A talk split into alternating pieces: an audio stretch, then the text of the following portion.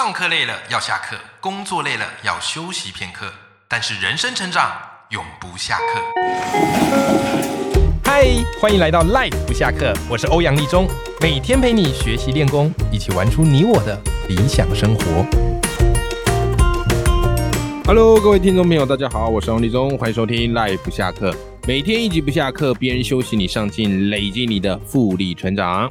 好，今天我们的阅读选修课来为大家带来一本我觉得算是在说话非常有帮助的一本书。好，这本书我自己很喜欢，看了至少三遍。好，所以今天迫不及待要来跟大家分享这本好书啊。这个书名叫什么名字呢？哈，书名就叫做《好好说话》。好，好好说话。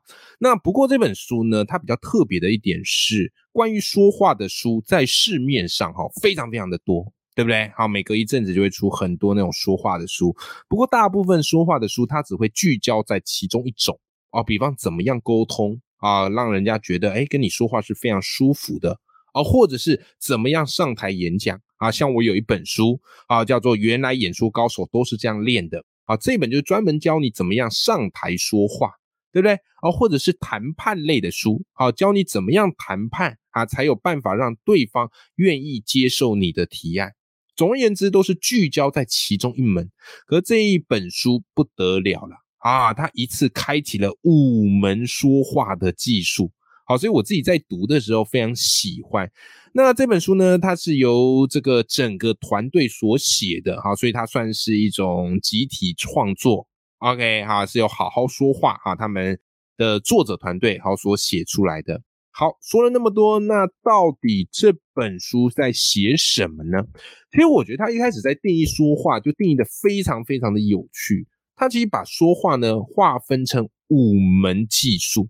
第一个叫做沟通，第二个说服，第三谈判，第四演讲，第五辩论。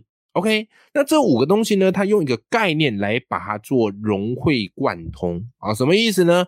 就是他说啊，其实刚才我们讲的这五门说话的情境，扣合到一个核心，叫做权力。OK，只是权力是在听众还是在讲者？还是在彼此，这个有很大的差别。所以他说啊，其实说话是这样子的，沟通它代表是一种权力的流动啊，有点像是传接球，你把球抛过去啊，对方也要接住；对方把球抛过来，你要接住。那这样的一个沟通的传球游戏才玩得起来啊。然后再来呢，说服啊，说服这个情境是这样，叫做权力在对方，因为你要说服他啊，接受你的提案。好，所以权力的掌握在对方。好，所以你要知道，这时候的权力的流动或是权力的掌握是在谁那一方。那谈判呢？谈判又不太一样。谈判的话，权力是在双方的，你们彼此都有权利的。好，所以你们必须要懂得怎么样让步啊，或是怎么样进一步哦去做提案。好，再来演讲。演讲很有趣啊，演讲比较算是一种单向式的，因为有讲者和听众，所以演讲呢，在这本书它告诉你，演讲是一种权力的形成啊。随着一开始你在讲的时候，听众不见得会接受，因为他不认识你嘛。可是当你讲的很好啊，或者当你哪一个点有打中他，诶，慢慢慢慢，听众觉得你有权威啦。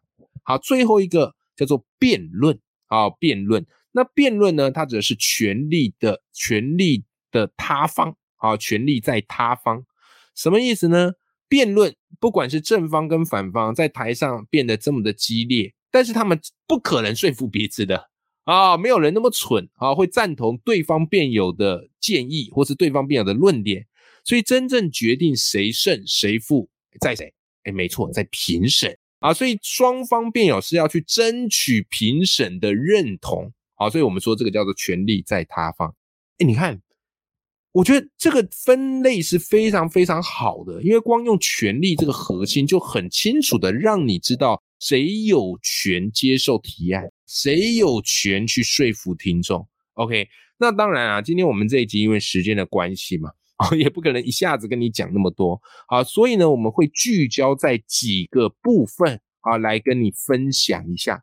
好，首先我们就聚焦在沟通这一块，好吧？因为沟通这个算是我们在生活情境上最常遇到的。因为演讲你不一定用得到，啊，演讲如果你工作是不用上台的，哦，不一定用得到。那像我工作是需要上台演讲或分享用得到。好，那我们来看看哈，沟通。那书里告诉你喽，其实沟通真正重要的在理解，这非常重要。理解这两个字，好，当你学会去体会别人的角色，去照顾别人的需求，诶，这就是一个理解的开始。所以，我们沟通你要掌握的一个核心叫做平等。OK，平等。双方其实处在同一个平面哈，我们才有办法打开心结，进一步沟通。这就需要权力的流动。OK，所以你有没有遇到一种人，就是你在跟他说话的时候，你觉得不太想沟通，就他啪啦啪啦啪啦啪啦一直讲，然后轮到你稍微提一些你的想法的时候，他就立刻说不是，你不懂，不是这样的，这个就绝对不叫做沟通。所以你自然而然不会想跟这一种人有多做一步的对话。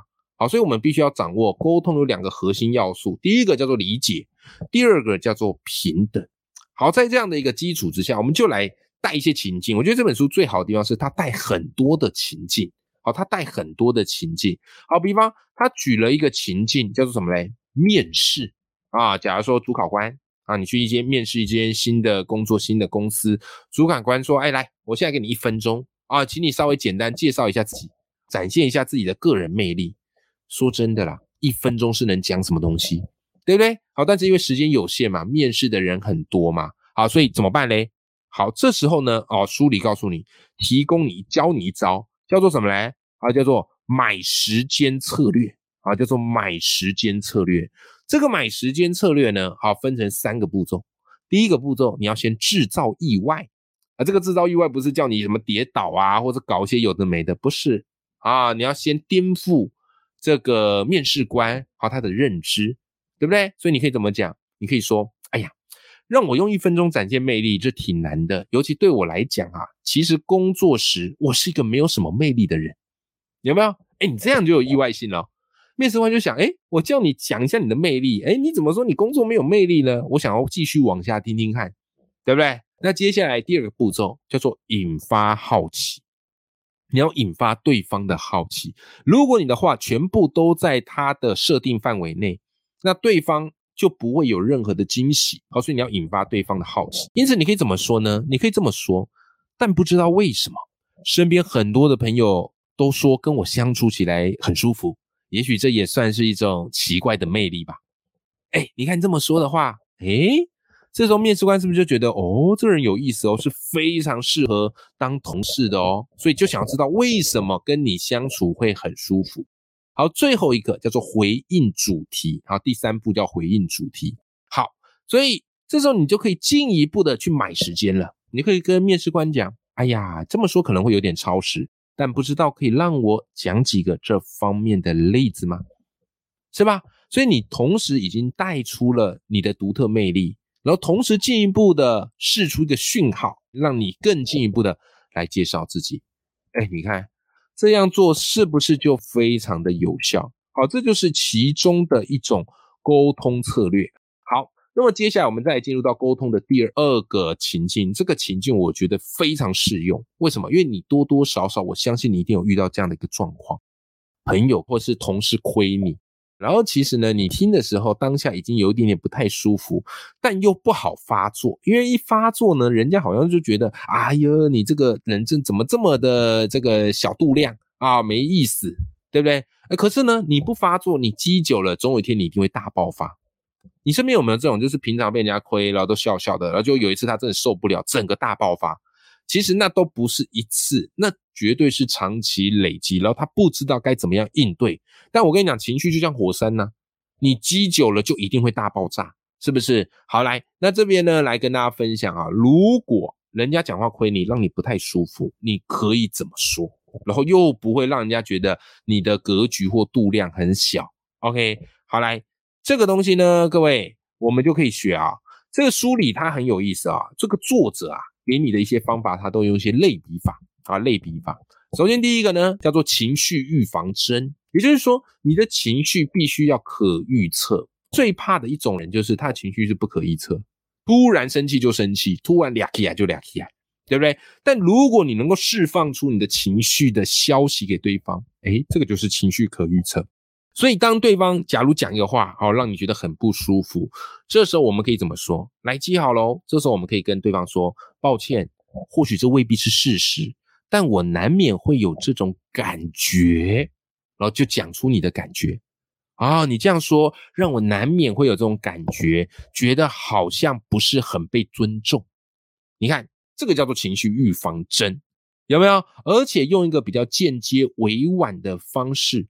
让对方意识到，哎，其实你是会在意的，好吧？好，这第一招，好，叫做情绪预防针。好，接下来呢，叫做第二招。好，第二招呢，叫做什么呢？叫做闪黄灯。什么意思呢？你看我们这个红绿灯有没有？绿灯要变成红灯，它会先闪黄灯，再来红灯，绝对不会是绿灯然后突然变红灯。啊，这绝对会出事。那黄灯的目的就是要让大家有一个缓冲，有一个心理准备。好，所以当对方讲话亏你啊，跟你开玩笑，让你不舒服的时候，我们可以闪一下黄灯，让对方意识到我要变红灯喽。所以这时候我们可以怎么讲？我们可以跟对方讲说：“哎，你这玩笑让我不太舒服哦，你再这样说，我可要生气喽。”哎，你看你在讲的这句话的当下，你生气没有？其实没有的，没有生气。但是你先发出这个黄灯的警讯，对方就意识到，哎。你是会在意的。那如果啦，他上道一点点，他就不会再讲。正常来讲，他不会再讲下去。那如果嘿，他不上道，呱啦呱啦讲，OK，那你可以合情合理的变红灯俩起来，好不好？但通常你只要有做这个预防针啊，以及闪黄灯，其实对方多半就不会再说下去，好不好？如果会说下去那种，你也就不要理他，就不要再跟他做朋友，离他远一点，表示他是一个非常白目而且又不上道的人。OK，好，好，你看，这个就是沟通，所以沟通它其实有很多有效的策略啊，可以让你知道的。接下来我们来聊一个对大家有帮助的面向，我们来聊谈判。谈判跟沟通不一样哈，沟通你会发现权力怎么样嘞？它是彼此流动，可你看哦，刚才我们有讲到谈判，对不对？谈判是权力在双方，所以呢，这本书告诉你哦，谈判我们要偏重什么？协调。我要偏重协调，然后希望透过博弈来建立彼此的信任，对不对？因为谈判你是彼此在猜彼此嘛，你有你的资源，他有他的资源，然后你们在猜，哎，如果这个谈成了，是获益会怎么样？那如果对方获益很大，你获益很小，你当然不会想跟他谈成。同样的，如果是你获益很大，对方获益很小，他也可能不会想跟你谈成。所以我们要进一步去创造一个彼此的筹码，来避免怎么样？来来避免这个谈判破局。OK，好，来避免谈判破局。好，那这边给大家一个情境，这个情这个情境，我觉得应该大家会用得上哦。我自己觉得很好用，我自己很喜欢用这个情，很喜欢用他的这个方法。什么情境呢？像是我现在是自由工作者嘛，对不对？好，接演讲啊，好，接这个写作啊，然后或者是做一些商业的合作啊，好，所以当人家找你有一些 case 找上你，然后要来跟你做一个谈谈价。啊，或者是谈一些细节，你可以怎么做，好不好？来，这边有三句话，我觉得超级好用，来跟你分享一下。好，第一句话就是当对方找上你的时候，你可以先问他，第一句话啊，叫做你是怎么知道我的？OK，这句话很重要，为什么？这句话你就可以知道说，诶，他的消息来源是从谁那边来的，你就可以知道说，诶，是谁推荐他来找你的。OK，谁是你的盟友？谁是你的贵人？好，所以我都常常会问这一句话。好，再来第二句话，叫做在这方面你们做过最大的案子是多少？你可以先问对方，让对方其实这个有一点点下一个锚定的感觉，让对方先回想过去他们合作最大的案子跟 case 啊，然后它的价格是多少？有没有？OK，因为彼此都还在抓嘛，彼此都还在抓那个邀约的这个价码嘛。好，所以你先问你们做过最大的案子是多少？OK，哎，如果他报的那个你发现哎不错哦，这个是合理的啊，或是超乎你需求的，哎，这个就可以进一步的去谈嘛。可是当然也有可能他报出来的那个 case 或是报出来那个价码吓到你，觉得那个价码呢一般正常人是不太会去接的，可能对方的。这个经费也不够啦，对不对？或者他可能比较不知道这方面的行情呢，他报很低，OK，完全跟你心中的价码是差很多。好，这时候怎么办？这时候是最尴尬的时候，很多哈，这个时候如果处理不好，就会有一点点麻烦。好，所以对方报很低，然后呢，你不是那么有意愿。啊，梳理这时候告诉你可以怎么做哈。第三句话你就记得啦，就是你可以跟他说，按照你这样的条件，我给你推荐别人好不好？好，按照这样的条件，我给你推荐别人好不好？哎，这句话我觉得很棒哈。这句话就是委婉的拒绝对方，可是又不会让大，又不会让对方难堪，或是没有台阶，对不对？好，所以这时候你就可以评估嘛。哎，如果这 case，哎，或许有哪些人适合，哪些人需要这个机会跟舞台，或是磨练，对不对？好，你就委婉的推荐给别人，好吧？好，好所以我觉得他在谈判的这个情境是很有意思的。好啦，今天因为时间的关系哈，这本书其实还有很多的面向。我们今天主要聚焦聊两个面向，一个是沟通，一个是谈判。我相信你听了一定是非常非常的过瘾。对，其实这本书就是完全一本实战的书，那个情境都是我们生活当中会遇得到的，那说法都是你完全意想不到的。好吧，这样的一本好书，我当然就是要推荐给大家。好好，所以如果你喜欢今天这本书呢，我也把今天这本书的书籍的连结，好，博客来的连结放在节目的资讯栏啊。那我们就一起好好说话。我觉得说话绝对是一个人走跳江湖最必须具备的本领之一。好，所以提早磨练，好，时常练习，哎，你的说话的技巧。技术或是让人感受到那种舒服以及说服力，绝对是不能同日而语的。OK，好啦，永远要记住眼里有光，心中有火的自己。我们下集节目见，拜拜。